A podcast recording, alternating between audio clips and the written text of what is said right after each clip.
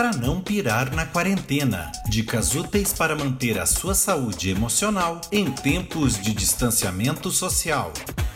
Olá, amadas mulheres. Meu nome é Marli e neste nosso primeiro podcast eu quero compartilhar uma experiência incrível que marcou a minha vida e a vida da minha família nesta semana. O livro de Jó, no capítulo 19, versículo 25, registra esta belíssima afirmação: Porque eu sei que o meu redentor vive. Aleluia! Minha sogra, a vovó Nancy, é assim que eu a chamo, fez desta afirmação uma verdade em sua vida. E há uma semana ela desfruta nos braços do Pai da presença dele. Ela me inspirou, mulheres, e ela continua me inspirando. Um exemplo na vida de todos quantos a conheceram. Ela trabalhou muito. Ela foi professora numa época que ainda se dependia de cavalos e charretes para ir às escolas em que ela deu aula. Ela fez pedagogia com seis filhos pequenos. Ela foi diretora também na rede estadual de ensino. E com os seis filhos, ela tinha que fazer as atividades, as tarefas da casa, como eu, como você, cozinhar, lavar, limpar. Vocês imaginem a quantidade de roupa que esses, três, esses seis filhos produziam e a dificuldade que era para manter as roupas lavadas sem máquina de lavar. E sabe o que aconteceu diante disso? Ela fez algo inusitado.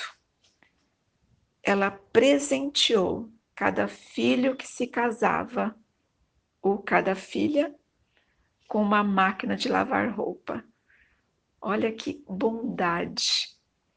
Mas eu creio que a maior façanha da vovó Nancy foi apresentar Jesus a todos os seus filhos e a instruí-los a segui-lo. Ela amou a igreja e serviu a Cristo. O seu último dia foi extraordinariamente incomum. Ela estava muito feliz, estava muito, muito tranquila. À noite, durante o culto doméstico, juntamente com o seu esposo, nosso amado vovô Samuel, sua filha e os dois netos com quem ela residia cantaram, porque ele vive. Posso crer no amanhã. E a alegria está no coração excepcionalmente participante, vocês percebam que eu usei dois superlativos, extraordinariamente e excepcionalmente. Ela orou. Vejam só como. Pai, muito obrigada, porque o Senhor perdoa todos os nossos pecados e não nos deixa desviar nem para a direita, nem para a esquerda. Obrigada por nos fazer diferentes, porque habita em nós. Amém. Essa simples oração. Acabando o culto, ela desejou ver fotos da família. Ela se recolheu, deitou e adormeceu. Adormeceu para acordar no céu, sem gemido, sem dor, mas a tempo da família presenciar a sua partida. Amada, eu ainda sofro impacto da surpresa como filha, pois foi assim que ela me fez sentir. Eu digo a vocês que Deus é fiel Sentimos o seu amor e o seu cuidado o tempo todo. Deus é maravilhoso e faz tudo de forma perfeita.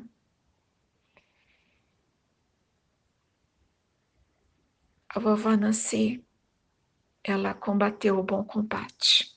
Ela completou a carreira e guardou a fé. E amadas, com esta história, eu quero chamar a atenção de vocês para que nós possamos aprender com as mulheres virtuosas que Deus tem colocado em nossas vidas, no nosso caminho, a aprender com elas, ainda durante as suas vidas. Eu tive esse privilégio. Vamos amar? Amado Deus, obrigado pela história das mulheres da Bíblia que nos inspiram e nos ensinam. Mas abre nós, os nossos olhos e a nossa mente para que, so, para que nós possamos aprender com a fé de mulheres que o Senhor coloca hoje em nossas vidas. Em nome de Jesus eu oro. Amém. Mulheres amadas, na próxima semana nos encontramos novamente. Deus nos abençoe, nos guarde e nos inspire através de outras mulheres. Amém? Beijos. Para não pirar na quarentena. Dicas úteis para manter a sua saúde emocional em tempos de distanciamento social. Acompanhe toda a programação da Igreja Metodista no Matão através dos perfis oficiais no Instagram, Facebook e YouTube. Também no Spotify, Google Podcasts e no site www.metodistadomatão.com.br/web.